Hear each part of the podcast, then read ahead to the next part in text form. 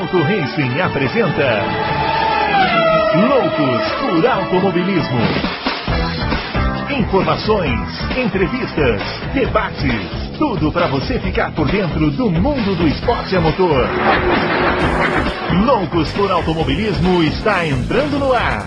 Muito bem, senhoras e senhores, começando mais um Loucos por Automobilismo, edição número 126, aquela edição que a gente responde as perguntas dos nossos confrades, né? Será que os confrades capricharam nas perguntas hoje que teremos aqui uma presença ilustre nesta edição ou deixaram as perguntas mais brandas? Acho que não, hein? Acho que vieram perguntas capciosas que vão deixar a gente em maus lençóis principalmente sobre o GP do Azerbaijão, né, que vai acontecer esse final de semana, tá todo mundo aí na expectativa. Mas antes vamos chamar ele aqui primeiro, o grande Adalto, que já está a postos aí nesse feriado, curtindo o feriado, olha como o Adalto tá à vontade lá, ó. camisa camisa tranquila. Hoje eu tô promovendo kart amador aqui, viu, Adalto? Tá certo, tá certo. É onde começa tudo.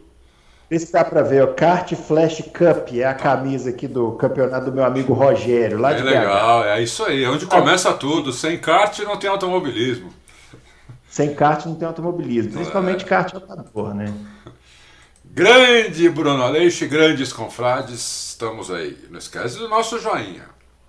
Esquece do nosso joinha. Já já a gente fala isso tudo, porque agora vamos chamar ele, que está aqui hoje para responder as perguntas muitas perguntas capciosas, difíceis. O grande Fábio Campos hoje fez lá um adendo no seu contrato, está recebendo um extra, né? E estará aqui para responder as perguntas. Como assim? Não? Eu sou convidado especial, Bruno Aleixo. Hoje eu aqui. Espero, espero, ser tratado como um convidado, com todas a, fazer o meu jabá lá no final. Eu quero, sou um convidado especial nesta edição.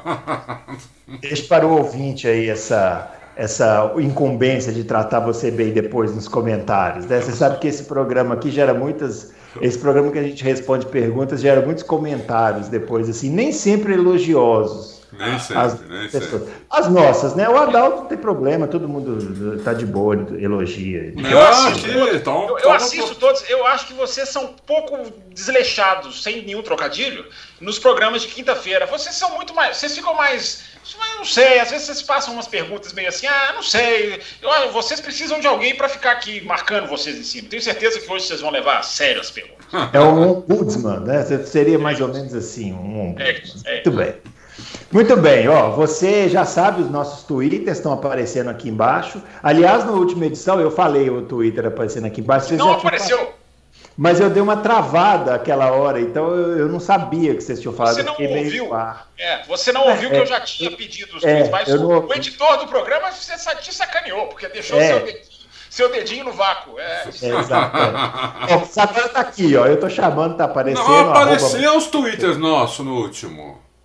Não, é, porque, é porque eu falei ah. os, tweets, os twitters antes dele. Ah. E aí o, o, editor colocou na hora que eu falei. Ele não estava prestando atenção, porque ele não, não presta. Eu não estava prestando atenção, não. Eu caí. Eu, eu, o meu computador travou. Eu não vi o que vocês falaram. É, aí, você, aí ele falou 30 segundos depois. E o editor falou: não vou colocar de novo 30 segundos depois.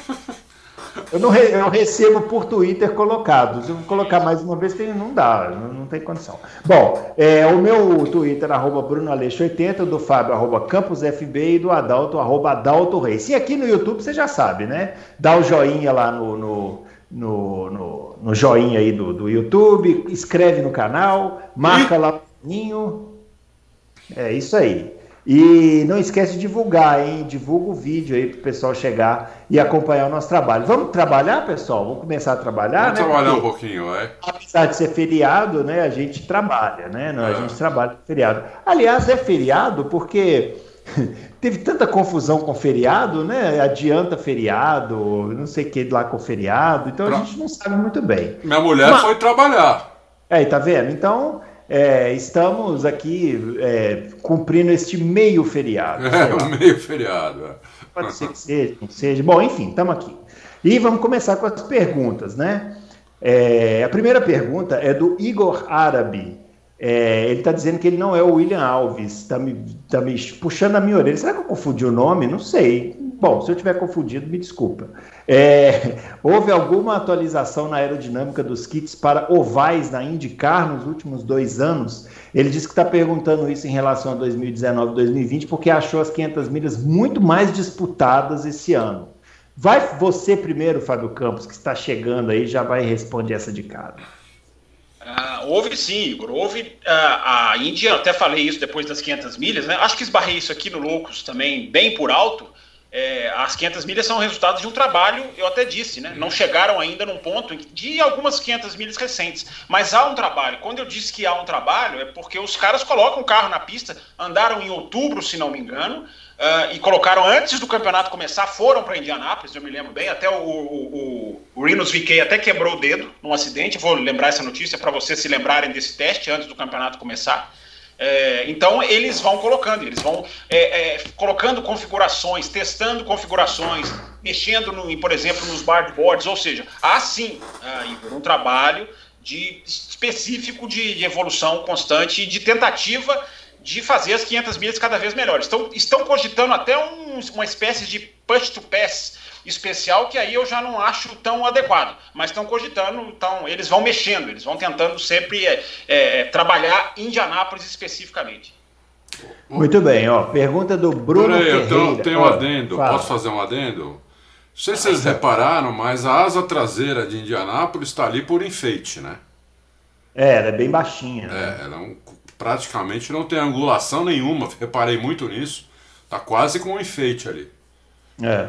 Mas se você tirar o enfeite, lembra do Mário, o Bruno vai lembrar do Mário Andretti alguns poucos anos atrás que foi andar no carro da Andretti, você lembra, Bruno Aleixo? É. O que aconteceu com ele? É. O carro dele. Mas não foi a asa traseira, né? Ali era o defeito do carro, não era da asa dianteira. É, é a asa traseira caiu e o carro dele deu, acho que oito giros no ar, enfim, é uma imagem. Né? É, não, para quem não, não sabe, esse, é, não, deve estar. Tá. Esse acidente aconteceu depois que o Mário André já tinha aposentado há muito tempo. Ele falou assim: ah, vou dar uma volta aqui de Anápolis. Aí soltou a asa, o carro saiu carro girando cambalhão. A pintura do Tony Canão, o verde, é, 7-Eleven. 7-Eleven. Que é, coisa, já exatamente. pensou se acontece alguma coisa mais grave ali? O cara já. O cara teve uma carreira longa, foi campeão de tudo. Na minha opinião, um dos melhores pilotos de todos os tempos. E, e o cara consegue o cara tem alguma coisa ali, que coisa, hein? É, é impressionante. É. Vamos lá, Bruno Ferreira, em uma eventual dobradinha da Red Bull com Pérez em primeiro, ou da Mercedes com Bottas em primeiro, acham que poderia vir uma ordem de equipe para deixar o companheiro passar? Está dizendo, tá dizendo aqui que é contra as ordens de equipe, é, mas que, quer saber se as equipes teriam coragem de fazer isso. E aí, Adalto? Nesse momento, eu, eu não faria isso. Nesse momento, que está muito cedo no campeonato ainda. Nesse momento, eu, eu não faria isso e ficaria chateado se alguma das duas fizesse. Atenção, hein? A pergunta não é essa. A pergunta é: você acha que eles vão fazer isso? Ah, ah eu, eu acho que a Red Bull tem mais chance. Eu acho que a Red Bull tem mais chance de fazer isso do que a Mercedes. Muito bem. E aí, Fábio? É, boa, eu concordo com a primeira resposta. O Adalto fugiu da pergunta, mas eu concordo com a fuga dele. é, acho muito cedo, mas acho que eles fariam. Acho que eles não têm o menor descaramento. Os caras fazem toda hora, toda corrida, já teve esse ano. Enfim, eu acho que eles fariam. Eu também acho que não, não, não deve se fazer. Lembre-se da Ferrari fazendo, em favor do Vettel, o tiro no pé que foi no comecinho de ano com o Leclerc. Então, é verdade, no começo de ano, 2019. eu já falei aqui eu já contei essa história várias vezes aqui, lá no café. A Audi perdeu um título de DTM porque escolheu o piloto errado e começou a dar ordem contra o Mortara, esse Eduardo Mortara que está na Fórmula aí, começou a dar ordem contra ele no começo do campeonato. Chegou no final, ele era o piloto que estava brigando pelo título. Os pontos que ele teve que ceder tiraram o título dele. Então, é, o bom senso indica não façam. Mas esses caras não têm muito bom senso nessas horas, não. É verdade. Fernando Lima pergunta para o Adalto: como é o organograma administrativo de uma equipe de Fórmula 1, já que são empresas, pode-se dizer de grande porte? O chefe de equipe precisa validar as decisões de todos os departamentos, desde o técnico ou mesmo o jurídico? Bom, depende, né? É, é. Depende da equipe. Grande porte, é, eu não sei como que é a legislação lá, as equipes são da Inglaterra, Áustria e Itália, né? Só tem equipe desses três países, né? Eu acho que sim. É. Eu não sei como é a legislação lá nesses três países. Aqui, uma empresa acima de 500 funcionários já é grande empresa. É. O, que, o, que, eu acho um absurdo, né? Devia ser grande empresa com muito mais do que 500 funcionários. Mas já é de. Ou criar uma outra categoria. É, né? ou criar uma outra categoria, alguma coisa assim. Mega empresa. É. Depende muito, da, depende muito da equipe. Todas elas têm um organograma diferente. Na, mas, por exemplo, eu, eu conheço um pouquinho da, da, da Mercedes e da Red Bull. É, não, não, o, o, o Toto Wolff não precisa validar todas as decisões. É, ele, ele fica ciente das decisões, mas às vezes ele fica ciente depois que as decisões já foram tomadas. Né? Só para ele não ficar é, no vácuo.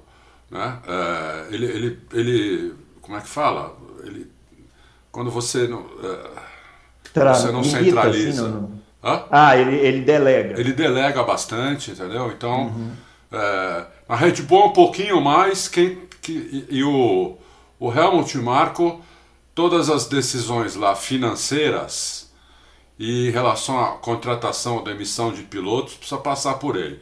A parte técnica ele não, não mete o bico, fica só com o Christian Horner e o, e o Adrian Newey. E o Adrian Newey tem uma tem uma independência lá, uma, uma autonomia que nenhum, nenhum outro engenheiro na Fórmula 1, técnico, chefe chefe eh, eh, de motores ou de ou projetista tem. Então, é, nessas duas equipes é assim. É interessante, né? Porque realmente se você pegar e comparar com as, com as equipes de antigamente, né, com essa entrada das montadoras e tal, viraram grandes empresas mesmo, né? Deve, deve ser. Deve ter umas regras meio complexas, né? É. É, tem até, por exemplo, lá na, lá na Res, o, o, aquele Gunther Steiner, ele precisa validar tudo. Uhum. Então depende muito das equipes. Na McLaren, aquele, o, o, o Zac Brown também, ele delega bastante, ele cuida mais da parte comercial, da parte é, com, com as outras equipes. Ele faz muito o que, Nick, o que o Nick Lauda fazia também na, na, na, na Mercedes antes, antes, de falecer, né? É, delega muito, é muito querido inclusive lá pelo, pela equipe, né? Ele é muito querido, é um dos mais queridos pela equipe lá. O Toto Wolff também é muito respeitado, não sei se ele é tão querido, mas ele é muito respeitado pelo, pelo pessoal da, da Mercedes, muito. Uhum. Muito bem. Quer falar, Fábio? Próxima pergunta, por favor. Muito bem.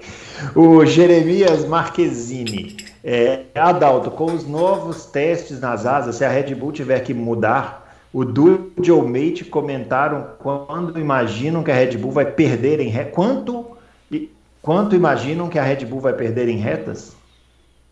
O Mate disse que não vai perder nada porque já não perde, já, já hoje não faz diferença. E, então ele disse que não vai perder nada, que a asa está tá dentro do regulamento, sempre esteve, e só vai ficar fora do regulamento se eles alterarem lá que eles alterar, vão alterar para pôr Ricard. Aí eles vão alterar a asa deles, o problema ali é o material que a asa é feita. Ele falou para mim que o material, a asa é super fina, né? É, e ela, e ela dá essa ela dá essa flexionada com, com a velocidade, que é uma flexionada permitida pelo regulamento, sempre passou, a asa sempre foi assim. É, ele, ele, ele tô agora me falando as palavras dele, eu falei, eu falei com ele, inclusive hoje, porque hoje a, a Red Bull chegou com uma asa nova lá, né? Então, é, eu falei, pô, essa asa nova é por causa disso. Então ele me respondeu isso. A asa sempre esteve no regulamento, essa também está no regulamento. Eu falei, ela flexiona? Ela falou, ela flexiona o que o regulamento permite. Entendeu? É, então, quer dizer, é, é isso. É, ele acha que não vai perder nada a partir é, de Também ele não ia falar outra coisa, né? Não, é. ela, flexiona, ela, é. flexiona, ela flexiona bem além do regulamento. Nós estamos. É. Entendeu? Ele falou que é feito testes de carga, é feito teste de carga antes da classificação né, antes do carro ir pro, pro parque fechado, entendeu? Uh, sempre passou. Então ele, não, ele diz que não, não vê nenhum problema, mas ele vê problema na asa dianteira da, da Mercedes, ele não entende como passa no teste. Entendi. É a guerra, né? Então é na guerra, né? É, ele falou para mim, pergunta o, pro Dude como é que eles fazem para passar aquela asa dianteira no teste. Sei. Vamos lá. O Paulo André Lopes, vocês acham que a dificuldade da Mercedes aquecer os pneus, principalmente na classificação, está relacionada à ausência do DAS? E aí, Fábio? Eu gostaria só de saber por que, que eu não, por eu não ter optado por responder, complementar uma questão, eu perco o direito de complementar todas as. é, você pode fazer assim, ó. Pode fazer assim, ó. Pode fazer assim. Tá, tá, já. Então, o erro Entendeu? Foi, meu. É porque versões oficiais à parte, né, o, o Bruno, a, há, uma, há uma esperteza dos engenheiros que passam nos testes de fato, mas os testes não são tão fortes quanto a, a ação, a força da, da, da, aerodinâmica na pista. Né? Eu até coloquei no meu Twitter é, esses dias, né? São aproximadamente duas toneladas que um carro de Fórmula 1 recebe quando está em alta velocidade, de pressão aerodinâmica. O teste não tem isso. Os engenheiros sacaram isso. Então eles passam no teste e, e flexionam na pista. Eu até questiono alterar. Se, se, isso é realmente uma questão que a FIA deveria estar debruçada com tanta veemência. Mas se está lá no regulamento, é por isso que a FIA vai alterar força do regulamento e a Red Bull já falou que terá que alterar a asa, a Ferrari falou que terá que alterar a asa. É. Enfim, o, o, quanto perde é que, é que cada um fala uma coisa, enfim, é muito difícil de quantificar, né? Até porque quem, quem, sabe não vai contar também, né? Ah, nós vamos perder tantos décimos. É, dito isso, qual que é a pergunta? É. A pergunta do Paulo André Lopes. Vocês acham que a dificuldade da Mercedes de aquecer os pneus, principalmente na classificação, ah, pode estar relacionada à ausência do DAS? Pode ser, pode ser. Depende muito de pista para pista, né? Lembremos que o DAS era mais eficiente em algumas pistas, mas nem era usado em outras. Eu acho que é um problema do carro, mas o DAS pode, pode ser que uma dessas pistas que a Fórmula 1 já correu teria sido melhor para a Mercedes, sim, pode ser. Muito bem. Só o... uma coisinha antes de você continuar. Eu, eu, eu, na outra resposta, eu falei que, eu, que o Mate pediu a perguntar para o Dude. Eu perguntei, eu mandei já a pergunta para ele, faz, já faz mais de duas horas, foi até agora olhar o celular. Não respondeu ainda. Dei um oi para ele. É o fuso, fuso horário. Não respondeu ainda. Está no fuso horário diferente. É. Muito bem. O André Siqueira, quais equipes devem priorizar mais as retas e quais devem priorizar mais a parte sinuosa em Baku?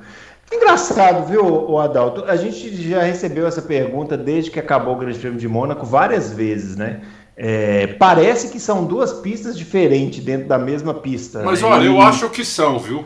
E, e, tem uma essa curiosidade assim, a equipe não teria que fazer um carro que conseguisse andar bem nos dois setores assim? Não, eu, eu teria, mas eu acho difícil, porque você tem ali o setor 2 que parece Mônaco, o setor 3 parece Monza.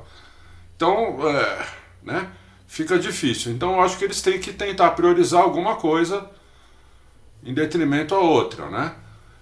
Eu priorizaria o setor o setor 3 porque o setor 1 também é um pouco de alta, ele tem ali duas curvas só, basicamente, o resto também é reta. É, você tem mais, mais, é, mais pista com, com, com alta.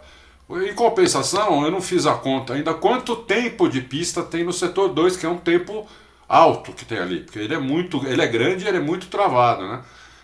Então eu, eu chutaria que eu acho que as equipes com motor Mercedes é, eu acho que elas vão. Depende muito da. Eu ia falar, acho que elas vão priorizar a parte de alta, mas como elas já são boas. É, como elas já são boas na parte de alta, não sei, eu não sei dizer, o, o, o André Siqueira. Francamente, eu não tenho certeza do que, do, do, do que responder. Precisaria ter uns dados muito. muito. É, certos, né, uns dados muito específicos que a gente não tem, só eles lá têm, para poder responder a sua, a sua pergunta com algum grau de precisão aí. Né? Não ser um chute só, entendeu? Eu tenho, um dado, eu tenho, um dado, da Pirelli que eu acho que ajuda a elucidar essa questão. É, o, a, a, a, o downforce, a carga de downforce que eles usam no Azerbaijão é menos da metade do que eles usam em Mônaco. Menos da metade. Então, baseado nessa informação, acho que responde um pouco a pergunta do ouvinte. Eu acho que eles vão. Eles, é, é, o Bruno falou, né? É, é essa é a ciência da Fórmula 1, é o compromise em inglês, né? É você fazer exatamente enquanto você compromete um. É, é a, a, engenharia reversa, né? Eles veem qual setor eles vão perder menos qual setor eles perdem mais. E aí eles fazem um balanço do equilíbrio. Agora, esse negócio de ser duas pistas numa só, isso acontece com vários circuitos. Abu Dhabi é assim. Abu Dhabi eles têm que jogar com a reta gigantesca, duas retas muito grandes e uma parte de, de, de totalmente travada. Então eles vão fazer. Agora, eu acho que, como o Adalto falou, percentual de pé embaixo é muito maior. Por isso que eles correm com a carga aerodinâmica, repito, metade, isso é um dado da Pirelli, menos da metade da, da, da exercida em Mônaco. Ou seja, é, não dá para perder a, a, na reta dessa maneira. Né? Então, acho que, acho que eles vão mais por esse lado. Agora, não existe só esquecer um setor e priorizar outro. É, é o balanço, é tudo balanço. É, no, no, setor 3 ali, é o que eles podem. Por exemplo, acho que a Ferrari vai muito bem, porque o setor 3 também depende, além da aerodinâmica, ele depende muito da suspensão. Né? A suspensão faz muita diferença, como em Mônaco faz na pista inteira. Lá também vai fazer muita diferença. Então, uma dois, suspensão tá que não seja. Dois. Hã? Você está falando, você falou setor 3, mas você quer dizer setor 2. Desculpa, é verdade, setor 2, é. O setor 2, é lógico. O 3 é o pé cravado. Então, uma suspensão bem calibrada, que não seja tão dura, que dê para subir um pouco na zebra sem o carro, sem o carro sair da mão do piloto, né? Como estava acontecendo, quem, quem viu o GP de Mônaco, que viu as voltas do Sainz e do, e do Leclerc, que viu que eles não, não sentiam tanto, tanto a zebra quanto os outros carros que até chegava a sair do chão quando pegavam na zebra. Né? A Ferrari a Ferrari passava melhor por cima das zebras, entendeu? Isso fazia ela ser muito mais rápida. Eu acho que um dos segredos também é a suspensão. Muito bem, ó. O Éder Matias, momento fogueira. Se vocês tivessem que escolher uma única corrida para assistir em loco, qual escolheriam? F1 em Spa ou Indy nas 500 milhas de Indianápolis? O Adalto, essa pergunta eu vou ter que pular o Fábio Campos, porque ele já foi em Spa, ele já foi em Monza, ele já foi. Eu já fiz ele a minha já foi em Silverstone. Eu já fiz a minha escolha. Eu já, é. eu já exerci esse meu direito de escolha. É. eu, se Bom, fosse. Vou... Ah, se fosse para. O Fábio pode responder qual foi aquele mais gostou, né? É. Que ele já, já qual você mais gostou de ver em loco, Fábio? É. Ah, responde primeiro aí para eu pensar, porque eu vou ter agora que. Não, o meu é 500 milhas. 500 milhas para mim é projeto. Não, então, é para assistir 500 é. milhas, para guiar Spa, não tem. Não, Se eu é pudesse tipo. sentar num carro ali, né? Como tem uhum. Spa, tem, tem para você fazer isso, né? Mas pra... você pode fazer as duas coisas. Você foi em Spa, é. você vai na época da Fórmula 1, deve poder. Mas para assistir 500 milhas, porque você vê a pista inteira, né? 500 milhas, é, eu, eu, eu 500 milhas eu vou um dia, projeto, é, certeza. Vai demorar um pouquinho ainda, mas ainda vou. Vai lá, Fábio, qual que você gostou mais? É engraçado porque 500 milhas, eu vou, sou obrigado a confessar, Bruno, que a minha primeira escolha foi, foi 500 milhas. Foi por, foi por outros fatores que eu acabei direcionando para pra, as outras pistas. É, você está falando aí que pode andar em Spa, não pode não, tá? É, não, não pode, né? Lógico não, não, porque em final é. de semana de Fórmula 1, meu amigo, você não chega é. perto. Não, não, né? eu não estou falando em final de semana de Fórmula 1. Você pode ir para Spa sei. hoje. É, Fui eu que falei. É porque o Bruno. Ah, é, tá, tá. O Bruno, mal educadamente, ele falou em cima de você. Que... ah, eu nem reparei. Falou em cima de você que às vezes no final de semana de Fórmula 1 pode. Aí eu só falei, não, não pode. Mas, ah, uh, enfim, a pista. Eles dizem que a pista abre, eu acho que não. Enfim, em outras épocas eu acho que não. Abre no sentido de estrada mesmo. Eu acho que não. Já foi, era estrada. Spa é. era estrada. É, já foi, né? Antigamente. É, é ela está no meio, inclusive, de, de, de cidades, enfim. É, Uh, mas ela que não são, ela, ela, as pessoas acham que ela está no meio de, de Spa e de Francorchamps, não é. O, o, Jorge Pesolo, saudoso, que infelizmente já nos deixou, blogueiro, é, ele foi um ano, no mesmo ano que eu fui. E eu falei, você quer que eu te dou as dicas? Ele falou assim, não precisa não, eu me viro. Pegou um trem com a direção de Spa desceu numa cidadezinha que não sabiam nem o que, que ele estava falando. eles só falam francês. Então ele, coitado, perdeu um treino, ele perdeu o primeiro treino de sexta porque achou que Spa era Spa. Né? Não quis ouvir a experiência. Spa não é Spa. Né? A Spa está muito perto mesmo de, de, de Stavelot e Malmedy, que são inclusive nomes de curvas né? da, da, da pista. Mas enfim, enrolações à parte. É, eu acho que é muito difícil escolher, Bruno, porque Silverstone você respira a alma de Fórmula 1. Né? Silverstone é. Você está ali onde passou todo mundo, né? Todo mundo passou por Silverstone, né? Todo piloto que você quiser imaginar passou por Silverstone. É, Monza é, é, uma, é, tem realmente, é claro que a gente já vai com essas coisas na cabeça, mas você acaba incorporando o, o negócio de catedral. É catedral, você tem vontade de ajoelhar quando você entra. É, é, é uma e Spa é a maior aventura, porque Spa para você chegar já é uma loucura. Enfim, Spa é uma, é uma coisa, é uma pista extensa. Você vai lá no alto da pista, você vê a pista pequenininha lá embaixo, é, e você eu já, eu já contei esse caso, né? Você, onde você assenta, na, se você assentar no pé da Ruge, isso aconteceu comigo, você é capaz, numa coincidência, de só ter um carro na pista, era o Jenson Button, você ouve a volta, você ouve o carro em cima de você, porque a, a reta do box ela está muito acima da Ruge. Então, Bruno, enfim, eu podia ficar aqui um programa inteiro falando, é, é muito difícil escolher, são todas maravilhosas. E eu nunca, nunca, nunca me esqueço de Barcelona, que é a primeira que eu fui, e que também é uma delícia, não tem a tradição, não tem o fascínio das outras, claro que não mas que também é um lugar que você se diverte, é uma pista agradabilíssima de você andar, de você escolher pontos de vista. É...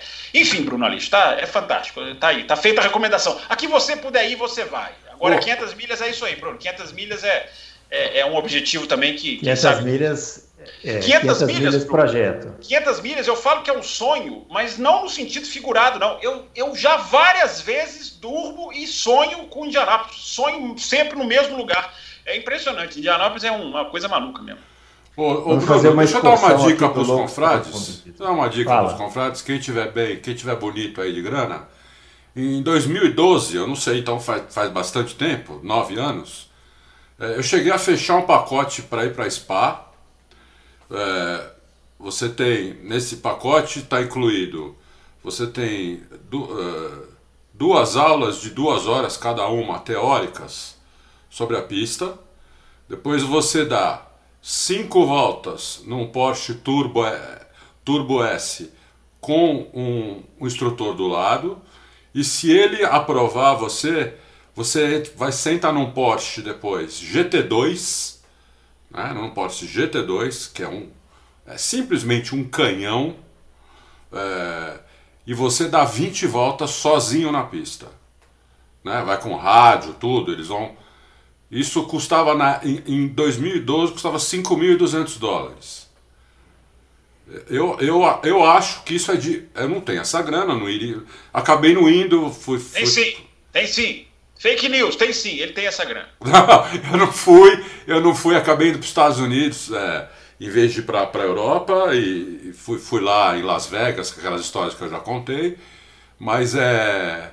Eu acho que, que quem gosta eu ainda vou fazer isso, tenho certeza, um dia eu vou fazer isso.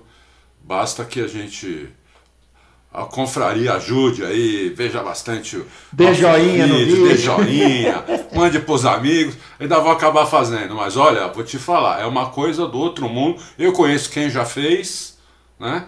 É, já vivi. Ah, vai, vai, vai uma câmera, vai filmando o que você está fazendo. É tudo documentado, é muito legal. Os tempos de volta vem também, comparativo, é muito legal, entendeu? É, eu conheço um cara que inclusive andou de Fórmula 1 na Suécia, que é o mesmo cara que andou que andou de, de Sport GT2 em Spa. Só que o Fórmula 1 é caro, viu? Aí precisa ter grana preta. Aí tem que ter muito joinha no vídeo. Não, não, vai caber a quantidade de joinha que precisa. Não vai caber. O Rainer Patrick Pontes pergunta: em relação ao tamanho dos carros, alguma chance deles diminuírem quando o novo regulamento de motores entrar em vigor? Em tese, os próximos motores serão mais simples e, quem sabe, muito menores e com menos dessa parafernália que cada UP exige. É, se existe alguém dentro da Liberty na FIA ou dentro das equipes que queira diminuir o tamanho dos carros. Olha que é, coincidência, que né? Que horas é. ele fez essa pergunta? Ah, por, sei lá, quatro saber, horas né? atrás, é, meio-dia mais ou menos. É, a gente está gravando aqui agora, são quatro e alguma coisa. É, porque o Hamilton, ele, ele, ele reclamou hoje, né? Ele reclamou, a gente até pôs. É, os carros do, do. Os carros hoje pesam 790 quilos. Isso. Desculpa, na próxima temporada de 2022, os carros vão pesar vão, vão subir 38 quilos do que são hoje, vão pesar 790 quilos. O que é 99 quilos mais pesado do que era em 2014 e 185 quilos mais pesado do que os carros V8 do último ano de reabastecimento em 2009. Então, hoje o, carro, não, Fórmula 1 é um ônibus perto. Se eu não me engano, 790 quilos hoje. Ele vai passar quase 900, porque vai aumentar quase 100 quilos. Eu, se não me engano, era 790 hoje. Não, não, pelo que nós colocamos aqui, não. Então tá errado a nossa matéria. Porque Vou nós conferir. colocamos que eles aumentarão 38 quilos em 2022 e passarão a pesar 790 quilos. É, depois podemos até conferir, mas eu duvido. Não, vou olhar aqui, eu tenho 790, vou encaixar aqui qual ano. Com, aqui. Comprovem aí, vamos, vamos, vamos, dar, vamos para frente. Ó. Eu acho que tinha que abaixar, é absurdo um carro pesar 800 quilos, um carro de corrida, um monoposto pesar 800 quilos. É um absurdo isso daí. O carro fica. Por isso que em Mônaco é essa procissão, por isso que as pistas precisam ser cada vez mais largas, o carro vai perdendo agilidade. É, eu acho um absurdo. Eu acho que o carro tinha que pesar 150 quilos a menos do que pesa. É, tomara que em 2025 o motor novo aconteça isso, porque realmente está tá ficando ridículo já. Muito bem, ó. O Braia pergunta: gostaria de saber sobre a falta de experiência do Verstappen em disputas de título, já que até nas Fórmulas Júniores ele só disputou apenas uma vez na Fórmula 3 contra o Ocon. Vocês acham que esse pode ser um fator importante na disputa contra o Hamilton, que já protagonizou pelo menos umas 10 disputas de título? Vai, Fábio. Acho que eu... é... Como é que é o nome dele, Bruno? Braia. É... Braia, isso mesmo. Braia, eu não sei se você assistiu, mas o, você falou que ele, o Verstappen disputou o título da Fórmula 3. O Verstappen nunca disputou um título, ele não disputou o título da Fórmula 3. Não sei se você acompanhou o campeonato, já faz um tempinho, né? É até, é até aceitável se acompanhou e não se lembra. É, o Ocon ganhou o campeonato com. É, o Verstappen, primeiro Verstappen não foi nem o vice-campeão. É, o Ocon ganhou o campeonato com 60, 70 pontos de vantagem, 60 e alguma coisa, 67 enfim, de vantagem para o Verstappen. O Ocon fez um pódio nas últimas cinco corridas e o Verstappen ganhou várias e ainda assim a diferença foi essa. Então, cuidado, às vezes você está olhando a tabela e a tabela às vezes engana. O Verstappen não brigou pelo título nunca na vida dele em monoposto. Uh, dito isso, você tem razão. É, a, gente vai, a gente vai saber, a, a, a, a, gente só vai saber, isso pode pesar sim, porque a gente ainda não está na parte em que isso pesa. Se isso pesar agora, é um defeito, porque a gente ainda está começando. Na hora que a gente chegar lá, vamos, vamos, vamos supor que o calendário seja, seja esse mesmo. Na hora que a gente chegar lá perto de Abu Dhabi, de Arábia Saudita, que vai estrear, ali é aquela hora em que o erro é fatal. Né? Todas as corridas têm a mesma pontuação, mas na, na, no final é aquela que se você errar você pode perder completamente a chance. Ali é que nós vamos ter a medida se faz diferença não, ou não. Eu acho que faz. Pressão é uma coisa muito forte. É, mas pode ser que o Verstappen saiba lidar com isso. Ele me parece um piloto com uma cabeça muito firme, mas a gente nunca viu ele passar por essa situação. Só vamos ver, tomara que vejamos, né? Tomara que vejamos nesse ano. É, eu, eu concordo bem, com o Fábio, ó, mas eu acho que já, a pressão já está agora. Não, acho a pressão que... já existe. É. A pressão já existe. É. Mas eu acho que é diferente daquela lá nas últimas corridas. Mas o, o, o, Hamilton tem essa vantagem, ele tem essa experiência já, que o Verstappen não tem. Isso não, não tem dúvida que eu acho que isso é uma vantagem para o Hamilton. Se o Verstappen não sentir essa pressão, para mim vai ser uma surpresa. Vai ser uma surpresa.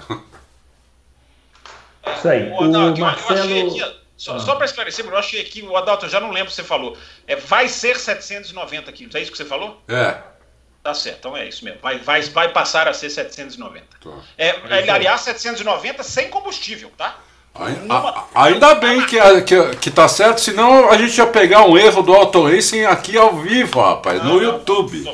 Auto Racing tá certo. Não, eu até falei mesmo, tô de pergunta porque eu tinha dúvida, mas é 790 sem combustível, ou seja, numa largada o carro vai estar tá pesando quase 900. É, porque além do combustível tem o piloto. Sim, sim, sim. É muita coisa, né? Eu também é. acho, muita coisa. Muita, muito pesado. Ridículo, ridículo. É, é um ônibus. O, agora, o carro ter ficado desse tamanho tem toda essa questão de segurança, né? É, assim, assim, é uma discussão grande. É, o Marcelo. É porque, Bruno, as peças ficando leves, é exatamente isso. Para a FIA é uma situação. É, é, é, um modo dela frear o desenvolvimento. Então ela, ela coloca peso mínimo de motor, peso mínimo de carro. Agora, Dalton, eu estou vendo aqui, o 790 inclui o piloto. Ah, o piloto tem um mínimo de 80 quilos. Então o 790 vai incluir os 80 do piloto, mas não inclui o combustível. Por isso tá. que, não, então não foi, erro, não, é, não foi erro do Auto Race, foi erro meu. Porque no Auto Race não está escrito se é com piloto ou sem. é com o meu. É isso aí. o Marcelo BP pergunta: levando em conta as alterações que proporcionar a Mercedes aproveitar 100% da UP já na segunda prova, pergunto: qual o limite de alteração numa UP para que não para que esta não seja considerada mais uma atualização de motor, permitida uma única vez esse ano?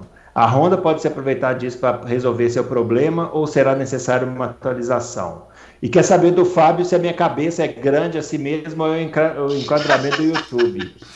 Esse Marcelo BP tá ficando tão folgado, rapaz. Tá ficando soltinho. Depois, depois, depois que o Fábio respondeu uma pergunta para ele exclusivamente, né, no, no programa de terça-feira, ele agora está se achando. É verdade. Eu não Você, vou começar a censurar, hein, Marcelo um já, já tem gente aqui que me acusa de ditador. Eu vou começar, eu vou, eu tô levando a fama sem deitar na cama. Vou começar a deitar na cama.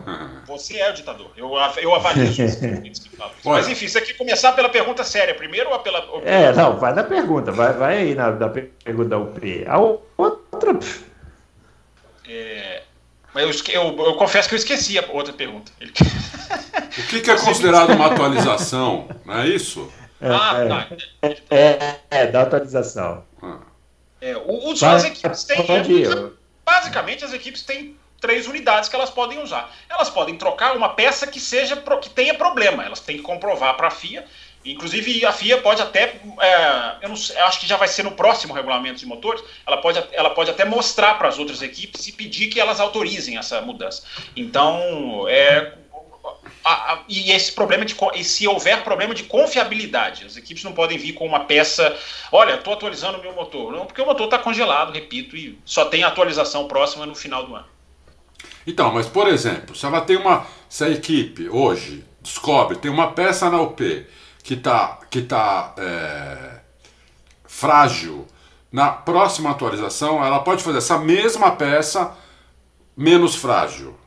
Não seria uma atualização de, do motor, porque é a mesma peça, só que ela é, sei lá, muda o material, ela era antes de alumínio, passa a ser de titânio, alguma coisa assim.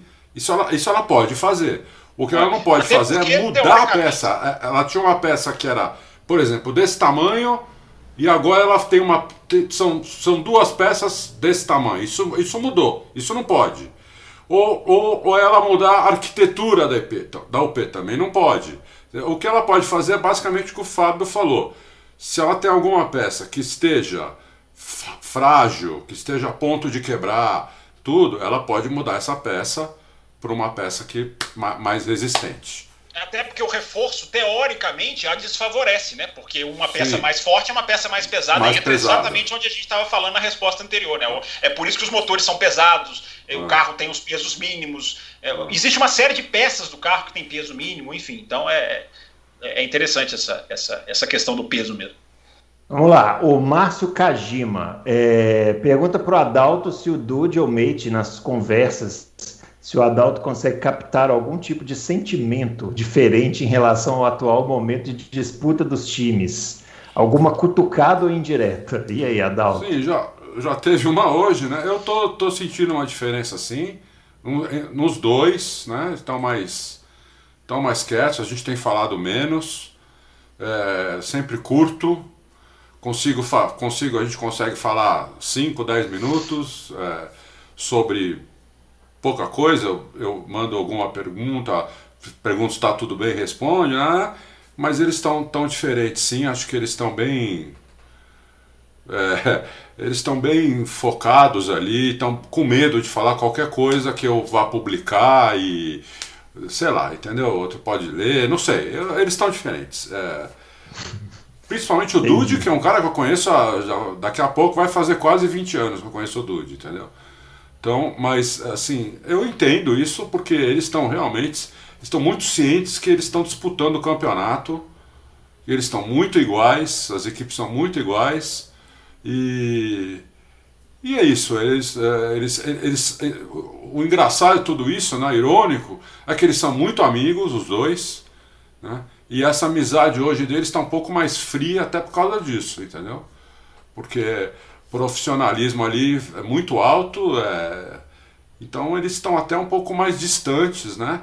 Eles têm falado muito pouco um com o outro por causa disso, porque a rivalidade na pista tá, tá, tá bem grande mesmo. Daniel Oliveira, sabemos que os favoritos devem ser a Red Bull e a Mercedes. Vocês acham que há chance de surgir alguma surpresa nessa prova, como a Ferrari?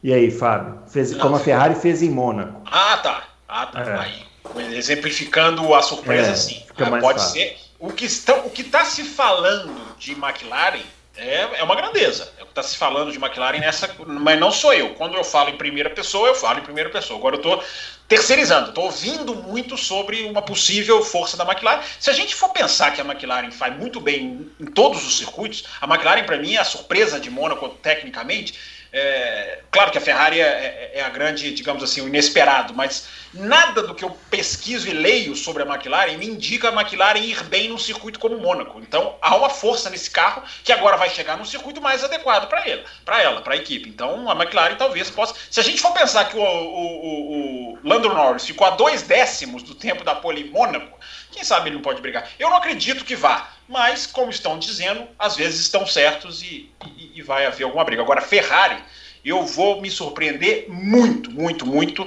porque acho que acho que pode ser até o contrário. Acho que essa pista pode até sofrer. É, mas enfim, vamos, vamos, vamos esperar para ver. Muito bem. O Jonathan F1 pergunta: Vocês acham que a Red Bull vai sacrificar a temporada de 2022 para dar ao Verstappen o tão sonhado título? E aí, Adalto? Não, não precisa. A Red Bull não precisa fazer isso.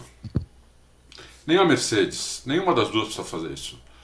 É, elas, o carro delas é, é, bom. A Mercedes começou com o carro pior, já, já igualou, até superou talvez. É, Mônaco, vamos tirar um pouco fora, né? Mônaco é uma pista atípica. É, então acho que eles vão continuar é, eles vão continuar desenvolvendo os dois carros, principalmente a parte aerodinâmica, que é a parte que está mais livre, né? Que aliás é basicamente a única parte que está livre aí. É, para ganhar o campeonato e sem precisar sacrificar no que vem. Eles têm já equipes é, trabalhando só, na, só no carro do ano que vem, nem olham para esse carro. A, a Mercedes sempre teve isso, a Red Bull começou a fazer isso ano passado. Então eles têm lá uma, uma, uma turminha só no carro do, do ano que vem. Né? É, e daqui a pouco eles vão ter uma turma de transição. Eles aumentam essa turma do carro do ano que vem para uma, uma turma que está trabalhando nesse carro hoje, só nesse carro. Eles chamam de turma de equipe de transição. Ficam com três equipes. Uma só no carro desse ano, uma equipe de transição que vê o carro desse ano e o carro do ano que vem e outra só do carro do ano que vem. Eu não sei nem se vai ter equipe de transição esse ano, porque o carro muda tanto ano que vem que talvez não use quase nada desse carro. Assim, chassi, aerodinâmica, suspensão, muda completamente, entendeu? Então, não sei nem se vai ter equipe de transição.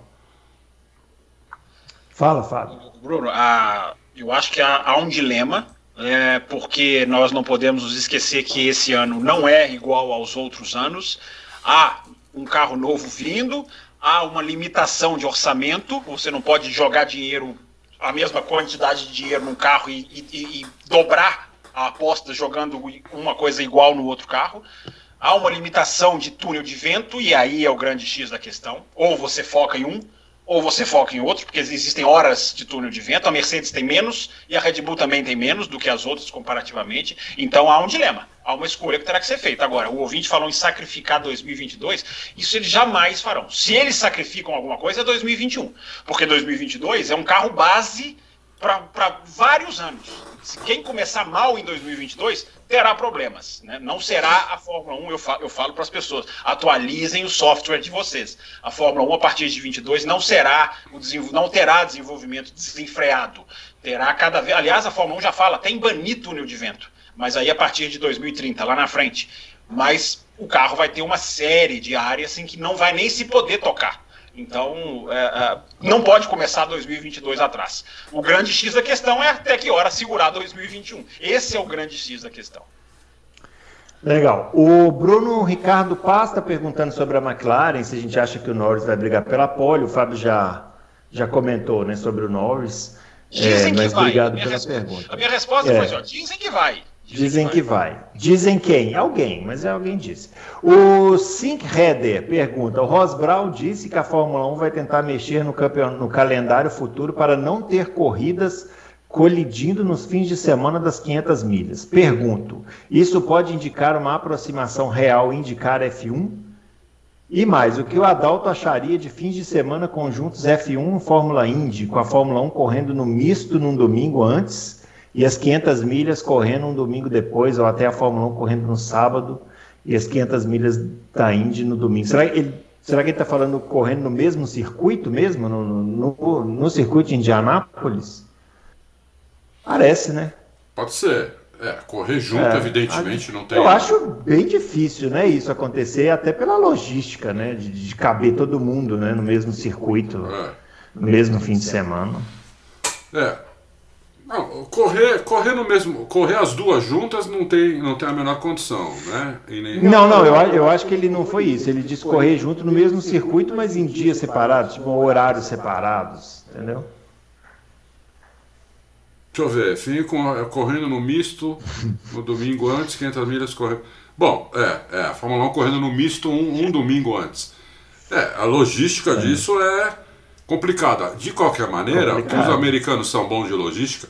O que eles fazem no intervalo de 15 minutos no Super Bowl, é, você, se alguém me falasse isso sem eu ver, ia chamar de mentiroso.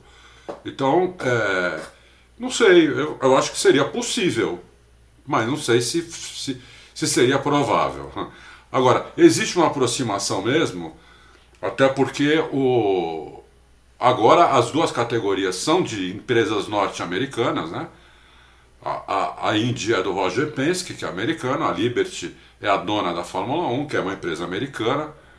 É, eles, o Roger Penske já teve até equipe, que é o dono da Indy, já teve até equipe na Fórmula 1. É, ganhou corrida, inclusive, na Fórmula 1. E eles, eles se respeitam demais. E o, o Osbral falou uma coisa muito interessante, né? Ele falou assim que quando a maré sobe, ela sobe para todos os barcos, não sobe só para um. Então, é, quanto melhor tiver as coisas para o automobilismo, melhor para todo mundo, para a Fórmula 1, para a Indy, não sei o quê. Então, que, é, o que é uma o que é uma mentalidade mudando da Fórmula 1, né? Porque o, Ross, o Bernie Eccleston era totalmente o contrário disso, né? Ele tinha uma cabeça totalmente diferente. Ele queria matar todas as categorias para ficar só a é, Fórmula 1. O Bernie Eccleston proibia a, a, os circuitos que recebiam a Fórmula 1 de receber a Indy Exato, contrato. Exatamente. É, já, já agora a nova administração da Fórmula 1 tem outra cabeça e vamos, vamos ver. Eles querem que os pilotos, as equipes de Fórmula 1, os pilotos possam participar das 500 milhas. Ele mesmo falou isso com as palavras dele. Então isso foi muito. Eu fiquei até, eu fiquei até espantado, mas positivamente muito legal se acontecer isso. Muito legal se acontecer isso. Deixa eu responder rapidinho, Bruno Aleixo, até porque eu gosto muito do Sink Header, né? Grande ouvinte fiel aí, gente finíssima. É, é o, a, a, aproximação da, da Fórmula 1 com o autódromo de Indianápolis, essa é real. Pode acontecer, pode ser uma opção para o futuro. Eu até torço para que aconteça. É, desde que não faça como a Indy, de não usar a curva 1, que eu jamais vou me conformar com a Indy não usando a curva 1 no circuito mesmo. É. Agora, no mesmo final de semana, o, o Sinclair esquece. Porque o problema é comercial. Você tem empresas que não que são rivais. Mas ele falou no final de semana sim e no outro. É, mas aí é, os americanos não vão abrir mão do Pole Day. O show que eles fazem no sábado, a gente já conversou aqui, né? É. Eu acompanhei tudo. É, aquilo ali é comercialmente para eles muito valioso, o Pole Day. Passa-se a semana trabalhando a corrida, vendendo o pole position, é, programas de televisão. Então, para isso, a, a Indy teria que abrir mão do final de semana anterior, que é o do pole day e o bump day. É a, é a, é a pré-definição no sábado e os, e os, melhores e os piores vão decidir quem vai para a corrida e quem vai para a pole no domingo. A Indy não, não, jamais mexeria nisso, porque perderia dinheiro. E aí, aí ninguém é bobo de perder dinheiro. Muito bem, um ouvinte no futuro aqui, o Carlos César pergunta: a Mercedes estará na frente em 2022? Ah, essa é Essa é Até parece. Ô, Carlos, mas, o Adalto, mas o Adalto tem uma teoria, eu já vi, eu lembro é. que ele escreveu, eu lembro, lembro, de ler um texto dele sobre isso, Adalto, é, de que a Mercedes tem uma estrutura tão bem montada. Sim que é muito difícil ela ser destruída por 2022. Sim. O carro pode sim não sair bem feito, a gente acabou de responder, né? Que hora que eles vão virar a chave. Eu sempre lembro, né? 2008 para 2009, vocês dois vão se lembrar. Ferrari e McLaren até a última curva brigando em Interlagos pelo título. O que, que aconteceu em 2009? nenhuma das duas lá, nenhuma das duas na briga. E não tinha limite de orçamento e não tinha limite de túnel de vento. Então Red Bull e Mercedes estão correndo um risco. Não, mas, mas aí teve uma bala de prata. 2009 foi inventado o difusor duplo, né? Sim, mas então, vamos ver. Quem pensou, quem pensou no difusor duplo, porque estava focado em pensar em dois, no ano seguinte. É, é verdade. As outras é estavam até lá no final brigando. Olha, mas, enfim, eu, eu, acho que a, eu acho que em 2022 estarão na frente as, as de sempre: a Red Bull, a, a Mercedes, a McLaren e a Ferrari são as quatro equipes com mais chance, sendo que McLaren, sendo que Mercedes e Red Bull tem mais chance ainda, e na minha opinião a Red Bull tem mais chance ainda do que a Mercedes, porque o carro muda muito aerodinamicamente e a Red Bull tem o melhor cara aerodinâmico da Fórmula 1. Então, na teoria, eu acho que a Red Bull pode ser melhor do que, do que a Mercedes o ano que vem. Pode, não estou dizendo que vai ser, mas acho que as duas vão. Aqui tem, aqui tem menos medo, acho, do ano que vem, eu acho que é a Red Bull. Eu não sei, eu acho que é uma folha de papel em branco, nada impede de uma Alpine estourar, de uma. Sim, nada impede. Nada porque impede. O, o, a questão do Adrian Newey é que o carro de 2022 ele é muito restrito aerodinamicamente. Eu não sei como o Adrian Newey vai, vai gostar disso. Né? Ele vai poder mexer, ele não vai poder criar uma folha de papel em branco. Né? Então, enfim, mas é uma, é, uma, é uma grande dúvida o que vai acontecer no ano que vem. É uma dúvida. Muito bem. O... Adalto e Fábio, vocês estão assim com a cabeça mais tranquila agora, porque temos uma pergunta que precisa pensar um pouco. Pergunta do Mário Sérgio. a gente gosta de pensar, viu, Bruno Aleixo? A gente não tem problema. Pergunta do Mário Sérgio.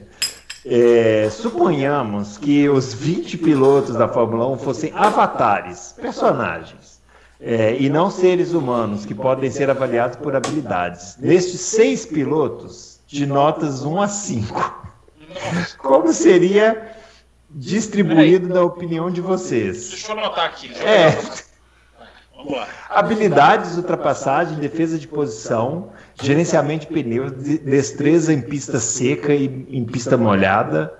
Hamilton, Verstappen, Ricardo, Leclerc, Norris e Alonso. Será que é para encaixar? Olha. É para é ligar uma coluna na outra? É. Ô, Mário Sérgio, é o seguinte, nós vamos estudar essa pergunta e vamos responder ela aqui no, no, no próprio post, porque... Não, eu, eu já que... posso responder agora.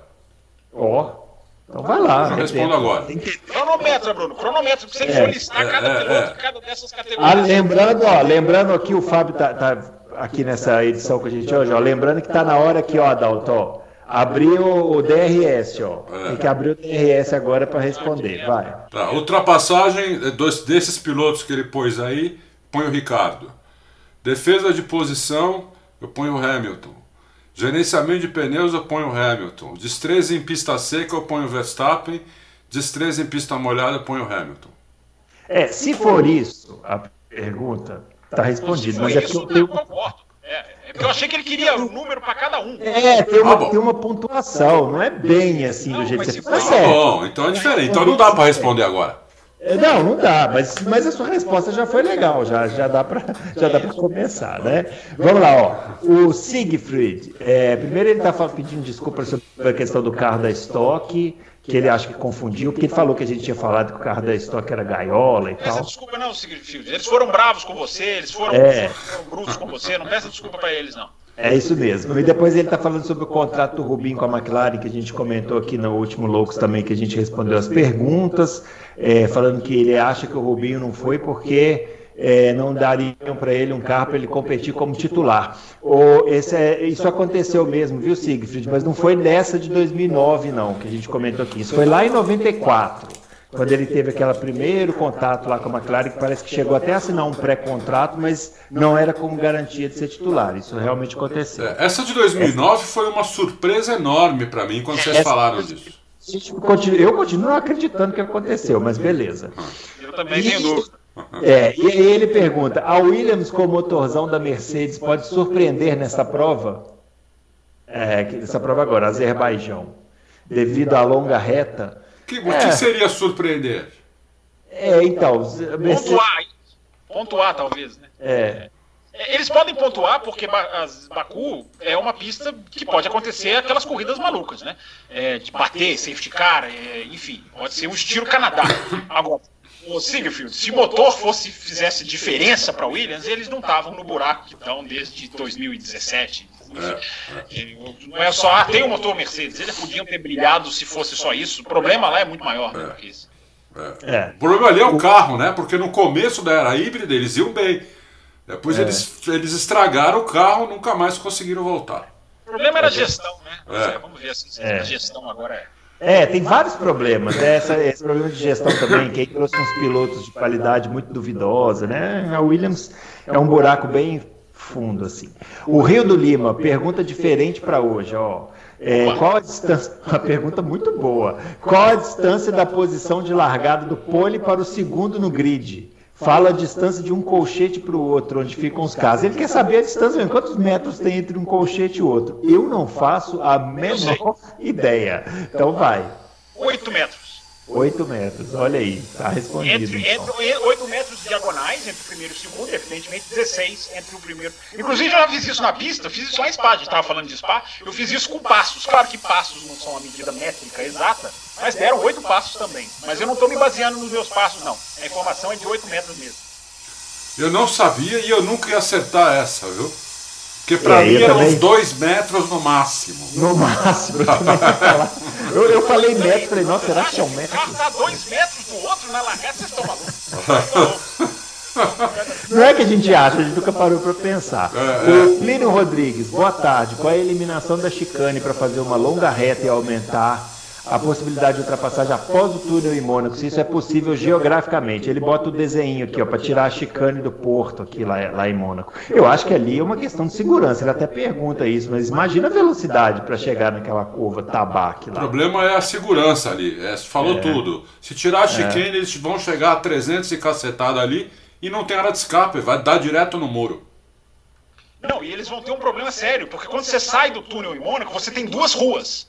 Você tem duas. Então eles vão ter que fechar ali uma, de uma maneira para os carros passarem reto, eles vão ter que mudar de direção. Não dá para ser reta, reta, reta mesmo. É só se eles passarem muito espremidinhos. E a tabacaria não tem um centímetro de área de escape. Então. É. É, não, Imagina, não Liga. Agora, Agora, o, Plínio tinha, o Plínio tinha me mandado essa pergunta lá no Twitter. Desculpa a demora, viu, Plínio? Eu já tinha até mencionado. Obrigado por re, re, reenviar a pergunta. Ele já tinha me pedido para responder isso. A pista antiga, né? Muito antigamente, aquela chicane ela era quase que um, né, assim, uma alçazinha que ele fazia rapidinho ali. O Prost bateu ali uma vez, acho que foi em 82, né? Naquela corrida que foi Todo mundo saiu batendo e no final o Patrese ganhou, né? Bruno, tem uma das histórias mais fascinantes do automobilismo é o Alberto Ascari, né? Que, que é. caiu, caiu ali. Eu acho que até mencionei isso aqui no, no Aham, já falou. dos últimos loucos. Olha que, olha que coisa, né? O Alberto Ascari caiu ali, numa época em que a segurança era quase zero, machucou o nariz apenas uh, e morreu quatro dias depois testando em Monza. Olha que coisa incrível. Impressionante. O Deide Costa. Nossa, não. o doutor Deide, grande doutor Deide, hein? Doutor Deide participando aqui com a gente. É, ele quer saber o seguinte: a Honda deve liberar toda a potência do motor para a corrida em Baku? Qual a opinião de vocês três sobre isso? Grande doutor Deide. Eu acho, eu acho que a Honda vai, vai liberar a potência no na classificação, é evidente que vai, porque já está já tá fazendo isso. E na corrida, eu acho que assim. Eu acho que eles vão liberar algumas voltas, entendeu? É, o Verstappen vai saber que a luzinha está ali antes da, da, do tempo que ele poderia trocar. E eles vão conversar e vão falar: olha, se tiver alguém na sua cola, nessa volta, nesse, nesse momento, você usa você sabe que tem mais e você usa mais. Eu acho que é isso que vai acontecer Isso é uma opinião. Não se pode mexer em mapeamento de motor, não, mas a, não, não, é, não é mexer no mapeamento. Não é mexer no mapeamento. É que não, o, sim, é, é, o, o Fábio está por fora da gente, Bruno, ele não sabe das luzinhas. Explica para ele, Bruno. Luzinhas, falando das luzinhas. Eu, o, carro tem, o carro pode usar a, a, os adjacentes da PU para dar mais potência, o, o MGUK, o MGUH. Só estou lembrando que mapeamento de motor é o mesmo. Só isso. Somos, todo, somos todos contagiros. A gente aqui é a moda antiga, né, Adalto? A gente queria moda os contagiros. De, contagiro ao contrário. Vocês falando é. de contagiros em pé, deitado, fica assim. Vocês ficam aí falando. Aqui somos a favor do contagiros, contagiros de ponteiro. Exatamente. Um dia, um dia ainda vai acontecer Atualize, atualizem o software. o Henrico Zampoli dando parabéns pelo último podcast sobre Indianápolis. Muito obrigado. É, tá falando aqui, ó nesse final de semana em Baku, quem será o fiel da balança para o campeonato de pilotos, Bottas ou Pérez? E aí? É? Minha, minha resposta, Bottas. É, Bottas. O Adalto já falou aqui que ele acha que o Bottas pode até ganhar a corrida, né? Ah. E fazer a pole. Vamos lá. O José Antônio. O Pérez tem dois pódios lá, se não me engano, hein? É verdade, o Pérez vai bem lá também. É. É. O José Antônio Vieira, quero ser o primeiro para perguntar para o Fábio Campos o que a Mercedes tem que fazer para melhorar o seu pit stop. Oh, obrigado. Eu não sei se ele foi o primeiro, acho que é, não teve nenhuma pergunta. O pessoal não está nem aí, não. O pessoal, o pessoal, pessoal, eu sou uma exceção à regra aqui hoje, eles estão certos. O, como é que é o nome dele, Bruno? O, José Antônio. José Antônio, obrigado. José Antônio Vieira. Eu acho que a Mercedes precisa mergulhar nisso. Ela precisa avaliar tecnicamente. O que, que faz a porca é, no, no Bahrein, disseram que foi que o superaquecimento deixou a porca muito quente. Uh, e aí isso, isso atrasou. Então tem que estudar tudo isso, material. Esse caso de Mônaco, por que, que não? Por que, que raspou? Foi o timing? Foi a, a, a posição de colocação da mangueira? Os caras têm que estudar. Né? Não é nem o caso de praticar, não. Porque se fossem erros humanos, eu ia responder aqui praticar, praticar, praticar. Mas os caras já fazem uh, 50 testes, quase em cerca de 50 treinos de pit stop no final de semana de Fórmula 1. Né? A, a TV inglesa fica mostrando lá na quinta-feira os caras treinando o tempo inteiro. É, tem que estudar, ver o que está acontecendo em termos de materiais e, e, trocar material, trocar procedimento, trocar mangueira, enfim, tem que descobrir o que está acontecendo, tem que estudar e, e mergulhar nisso. Mas ele, eu estou falando tem que, mas eles estão fazendo isso, eles já, já, fizeram, certamente já fizeram, embora os erros sejam muito mais é, frequentes do que muita gente está se lembrando, é, eu acho que chegou um ponto em que tem que trocar alguma coisa. Eu acho que estão fazendo isso. Isso aí. Felipe Pereira, concordo com o Adalto que o Verstappen é hoje mais rápido que o Hamilton, mas na minha opinião, o Montoya era mais rápido que o Schumacher. O que quero dizer é que velocidade não é tudo. Velocidade de um piloto, ele quer saber, velocidade de um piloto tem relação com a idade? Hamilton e Verstappen na mesma idade, quem tinha mais velocidade? Primeiro, hum. concordo com o que ele falou no começo, antes de fazer a pergunta. Eu acho que o, o Verstappen é um pouquinho mais rápido que o Hamilton hoje e eu acho que o motor era mais rápido que o Schumacher também. É, e que velocidade não é tudo.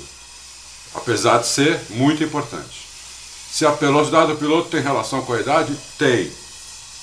É, Hamilton e Verstappen na mesma idade, quem tinha mais velocidade, eu não sei responder. Eu acho que eles estavam ali. É, os pilotos mais rápidos que eu vi, tem dois que estão agora na pista: o Hamilton e o Verstappen.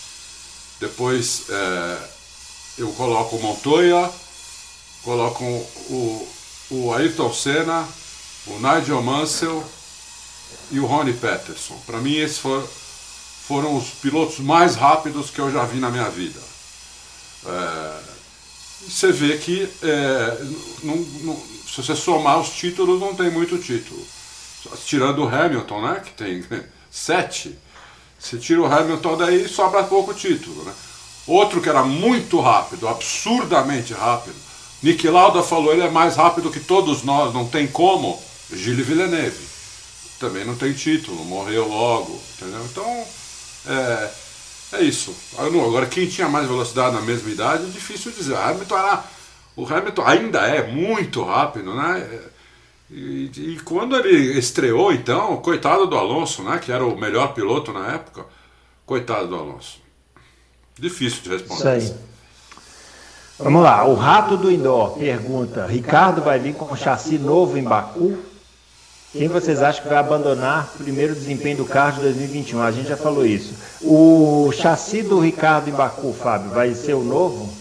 Não, não teve confirmação, não. Vi alguma, alguma semana dizendo que a McLaren estudava é, mas não veio nenhuma confirmação. Pode sair. Inclusive, a, a, na sexta-feira, as equipes fazem um, brief, um, é, um, press release mais técnico. Pode vir ali a informação de que o chassi é outro. Agora, até nesse momento da quinta-feira que nós estamos gravando, a não ser que tenha saído alguma coisa nos últimos minutos aqui, não, não tem informação de que o chassi é novo, não. Tem a informação de que cogitavam sim fazer a troca, mas não há confirmação para o Azerbaijão, não. Vamos lá. Dan José pergunta: Russell declarou que quer definir seu futuro em agosto. Se promoveu o Russell já em agosto, além de ter dois pilotos alfas em 2022, ainda pode ter um desmotivado Bottas sem ter o que perder, querendo mostrar serviço, inclusive desobedecendo ordens de equipe. Se enrolar o Russell, se enrolar o Russell pode ter o risco de perder o Russell para a Red Bull. E aí, qual, qual conselho vocês dariam ao Toto Wolff? Eu daria o seguinte conselho para o Toto ah. Contrata já, assina já com o Russell. O Russell não é alfa. O cara para ser alfa tem que conquistar isso na pista. Né? Ele não é alfa. Na, na Williams não dá para você conquistar isso. Ainda mais tendo um companheiro de equipe fraco. Então eu, eu contrataria já, já assinaria, já avisaria o Bottas que ele está fora ano que vem, para ele já procurando equipe. E, eu acho que a Red Bull já faria um pré-contrato com Bottas caso o Checo não entregue o que ele tem que entregar até o final do ano, eles pegam Bottas. É, é, para mim, isso aí, eu já, eu já penso assim, ó. Desde uhum. o começo do Agora, ano. Agora, o Dan José, eu, o, o Fábio até riu aqui, eu tenho que falar. É, o, o Bottas deixar de o Bottas deixar de obedecer a ordem de equipe porque está desmotivado, eu acho muito difícil, viu? o Dan José colocou duas coisas que para mim são contraditórias. Desmotivado, querendo mostrar serviço, isso para mim são duas coisas opostas do Dan José. É. Eu acho que eu acho que se ele for demitido, ele vai querer mostrar serviço sim, até porque será uma peça valiosa no mercado. Né? Pilotos que saem de super equipes, eles imediatamente se tornam peças valiosas. Agora, é, eu acho que deveria, deveria, deveria optar pelo Russell também. Eu acho que o Russell, o Russell é o futuro. O Bottas é, não é, não é o futuro, não é, sem dúvida nenhuma não é. E agora eu acho que o Russell, eu acho que o Russell já pode ser um alfa sim, Adalto, porque eu acho que a questão do alfa é muito personalidade. É claro que o cara tem que ser rápido, o Russell até é. Ele não tem base de comparação na, na Williams, nunca teve. Mas a personalidade do Russell não me parece. Não me parece semelhante à do Bottas. Vou colocar assim. Não, não também isso. não me parece. Eu concordo com você. Mas, por exemplo, no primeiro ano, digamos que ele vai fazer dupla lá com o Hamilton ano que vem. E eu acho que ele vai ficar bonzinho, entendeu? Não vai ficar fazendo exigências, nada, porque ele precisa mostrar antes o que, que ele pode. Depois, no futuro, pode haver problema, mas no futuro, eu já acho que o, o, o futuro do Hamilton é bem curto na Fórmula 1. É isso, concordo, é isso. Ah, ele, já pode, ele pode chegar na, na, na, Mercedes com o discurso Felipe Massa 2006. Isso. Não, eu tô aqui para aprender, eu só quero saber de aprender, eu não, eu não vou desafiar esse cara. Isso. É, ele pode chegar com esse discurso. Tomara que seja só discurso, que ele, que ele queira desafiar, como o Hamilton desafiou Alonso em 2007. Isso. Agora, é, o Hamilton não, vai ficar para sempre. A gente é. já não teve um quase, um quase, né, uma suspeita de será que fica, não fica. Agora já está praticamente certo que fica. Mas fica por quanto tempo, né? Então, é. pensar na transição, eu acho que é importante para a Mercedes. Importante, muito importante. Vamos lá. Porque senão Diego perde de... mesmo para Red Bull, hein? É. Perde mesmo ele para Red Bull. Perder. É isso aí.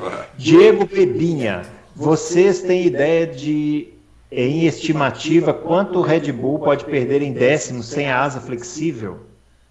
É, a partir da França, claro, é difícil. Depende da é pista, né? Porque é. depende da pista, pois é. A, uma das mais, talvez a mais grave é a Azerbaijão porque é uma, a reta é muito grande e esse jogo de você flexionar na reta e ter uma asa firme na, na, na parte sinuosa é decisivo. Por isso que a Mercedes está falando em protestar e entrar na, na Corte Internacional de Apelação. Agora, quantificar, tem gente que fala seis décimos, tem gente que fala um décimo, tem gente que fala três décimos. É, eu acho muito difícil. Muito é. difícil. Eu também não sou capaz. É porque depende mesmo da pista. De né? acordo com o Mate, é zero. Zero. Ele falou para mim assim: Zero, nada. Não, zero, não, zero não é. é, é, não é também. Eu também acho que não é. Mas eles não, não, nunca que eles vão reconhecer isso de jeito. Eu diria que zero não é, porque senão não usaria e se não eles não estaria reclamando. É, é, é. eu, eu, já dei uma informação de bastidores aqui no Loucos de que só quatro equipes não precisam, não, não tem suspeita da FIA. Isso. É Mercedes, Alfa, é, Mercedes, uh, Haas, McLaren e Aston Martin. Isso. É, as outras, se, se seis estão fazendo, ah, é porque algum ganho, algum ganho há. E tem toda essa questão da asa dianteira. A asa dianteira, ninguém vai protestar ninguém, porque todos fazem. É, eu vou, já posso dizer isso para vocês. Mas enfim, estamos falando, falando de a polêmica da vez é a asa traseira. É isso aí. Éder Rodrigues pergunta direta: Tony Canaã ou Hélio Castro Neves? Quem é melhor? Começa aí, Adalto. Eu, eu, olha, eu, eu gosto muito dos dois. Eu conheço o Tony pessoalmente. Quando o Tony era pequeno, não sei nem se ele vai lembrar, o Tony morava. Eu tinha uma videolocadora nos Jardins, aqui em São Paulo. O Tony morava perto. Ele ia buscar. Não enrola, não. Ele não quer saber se é amigo do cara. Ele alugava ele filme lá. Mas, Vejam é. como a minha presença muda o âncora. Quando eu não estou aqui, o âncora é só festejos pro Adão. Não, ele está enrolando, eu já conheço, ele está enrolando. Não, porque eu conheço, é meu amigo. Não, ele quer saber quem você acha melhor. Então, não, eu estava fazendo essa introdução para dar uma Sim. resposta para entender o que, que, eu acho mesmo. Eu sou hum. mais o Castro Neves. Entendi. Tudo bem, beleza, sua opinião. E aí, Fábio? Piloto, com termos de piloto completo, Tony Canaan. Indianápolis, ovais. Vamos colocar assim, ovais, Hélio Castro Neves. Mas no piloto, no geral, se eu, se eu precisasse de um piloto para disputar um campeonato, Tony Canaan. É. É, eu, eu vou nessa também. Se, eu acho o, o Canaã um piloto mais completo. Agora, se for montar uma equipe para correr em Indianápolis, aí, meu Não, filho. Se for, se for um ovalzinho de esquina de um quarteirão aqui, é. já eu, o Hélio, é, porque o cara, é, o cara em oval é uma coisa absurda. É um absurdo. O, última pergunta agora. Fernando Carvalho, Adalto, guardadas as devidas proporções, seria o Carlos Sainz o que foi o Lauda em 74 e 75 para a Ferrari? Grande pergunta, hein? Fechou com uma perguntaça. Aí você vê que o cara manja de Fórmula 1, o cara é antigo. Eu não sei se chega a tanto. É... O cara é antigo, foi ótimo. É. O cara é antigo, cara é antigo que nem eu. É. eu não, Fernando, eu não sei se chega a tanto porque o, o, o Lauda provou ser um gênio da, né, do automobilismo. Ele provou isso. É um cara muito técnico e depois ele mostrou uma coragem que eu nunca vi na minha vida no automobilismo. É, então, como você falou aí, guardadas as devidas proporções, sim, eu acho que o Sainz pode ajudar e já está ajudando a Ferrari a ir para frente. O Lauda estourou mais rápido, né? Eu não vi o Lauda correr, mas o Lauda estourou mais rápido na Fórmula 1, né? Foi mais rápido. Foi bem. O Sainz está levando, tá levando um período de evolução, digamos assim. Tá, é, é, hoje é mais de.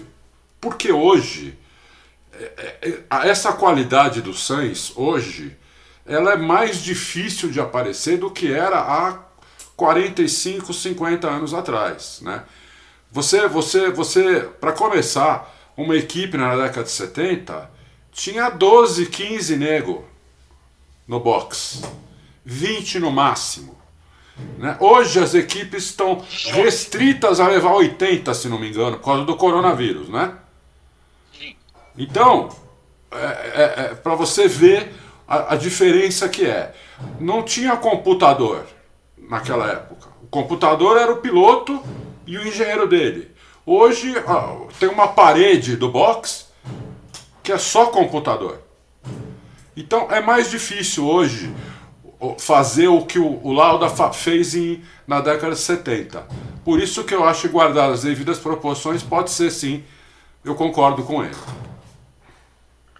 Muito bem, é isso aí. Finalizando então, né, essa edição do Loucos por Automobilismo. Mas que edição rápida. É, rapidíssima. Nesse final de semana, então, tem o GP do Azerbaijão aí da Fórmula 1, né? Fiquem ligados, não é isso? E a gente volta na próxima semana com mais um Loucos por Automobilismo, edição 127 na próxima semana. Não se esqueça de deixar o joinha, não se esqueça de inscrever no canal e, e tocar o sininho lá. Fala, Fábio. Não só tem Fórmula 2 também no, no Azerbaijão, mas tem MotoGP também esse final de semana. Tem MotoGP também? É, em MotoGP na, em Barcelona. Corre na Espanha. Ah, é. Já publicamos, agora que ele está falando aqui, o Auto Racing já publicou, já está na, lá na, no, no, ícone todas as notícias, as corridas deste final de semana na TV. Todos os horários, bem, é se ao vivo, se não é, canal, tudo. Fique ligado lá e a cobertura você já sabe, né? Aqui no Loucos para Automobilismo, edição número 127, beleza? Grande abraço para todo mundo e a gente volta na próxima semana. Fiquem ligados aí. Tchau.